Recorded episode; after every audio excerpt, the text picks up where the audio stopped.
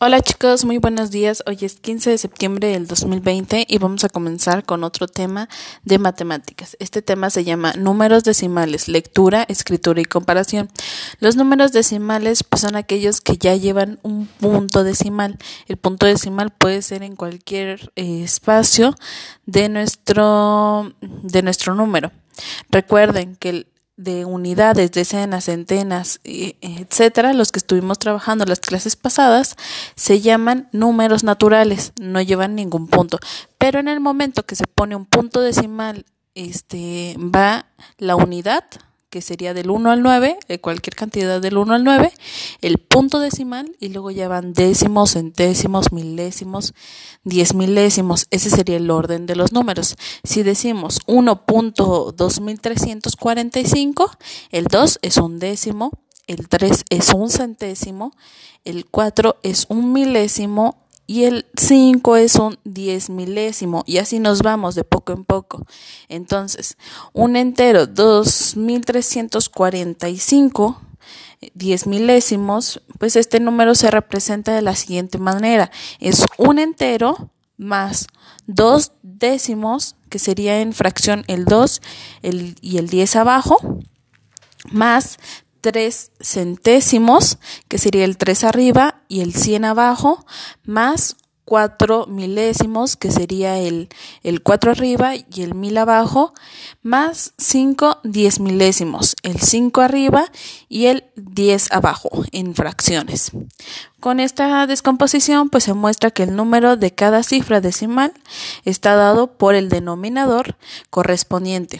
10, 10 décimos, 100, 100 centésimos, el mil, pues milésimos, y el diez mil por diez milésimos. En los números decimales, el mayor es el que tiene la parte entera más grande. Pero si son iguales, la composición se hace en la parte decimal, cifra a cifra, comenzando con los décimos, los centésimos, etcétera. ¿Sale, chicos?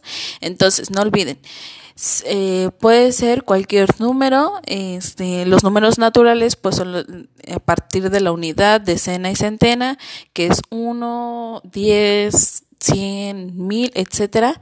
Pero en el momento que se agrega un punto decimal después de la unidad, que es 1 punto, este, ya se consideran números decimales. Cualquier número que tenga un punto se considera un número decimal.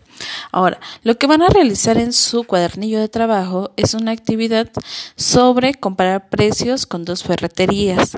Este, a lo mejor no se observa un poco bien los números. En el caso de que no los alcancen a ver, me dicen y se los, este, se los mando de nuevo.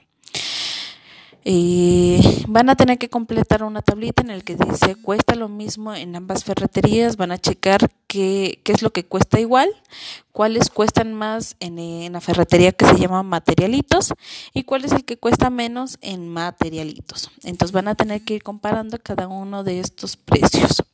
La segunda actividad es que completen la tabla según los precios y los productos de cada ferretería. Recuerden, este las decenas, las unidades y los décimos, ahí también se les presenta en la forma en cómo se acomodan. ¿Sale? Cualquier duda me pueden mandar un mensaje o me pueden llamar.